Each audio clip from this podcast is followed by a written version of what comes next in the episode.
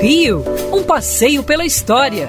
Com Milton Teixeira. Oferecimento Euro 17, o seu correspondente bancário. Amigo ouvinte, no dia 23 de julho de 1840, a regência aprova o decreto que declara que Dom Pedro II é maior de idade aos 14 anos.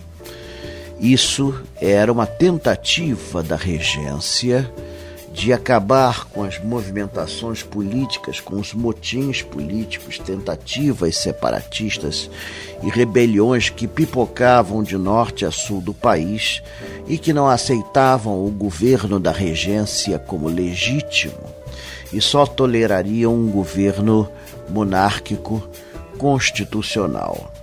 Dom Pedro II, nascido em 1825, no dia 2 de dezembro, não tinha a idade habilitada. Que detalhe, naquela época não era 18 anos, não, eram 28 anos. Portanto, ele foi declarado maior com metade da idade exigida. Realmente funcionou esse golpe da maioridade, né, como, as, como os historiadores modernamente o chamam o golpe da maioridade. Lentamente as rebeliões foram cessando, as províncias foram aceitando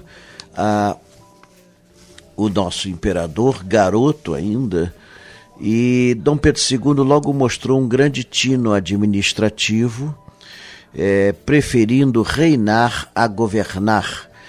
A partir de 1834, o imperador não mandava mais nada, ele era um fantoche quem mandava realmente era, realmente era o presidente do Conselho de Ministros. Portanto, não tinha problema nenhum ele ser elevado à maioridade em 1840. Ele não mandava mais.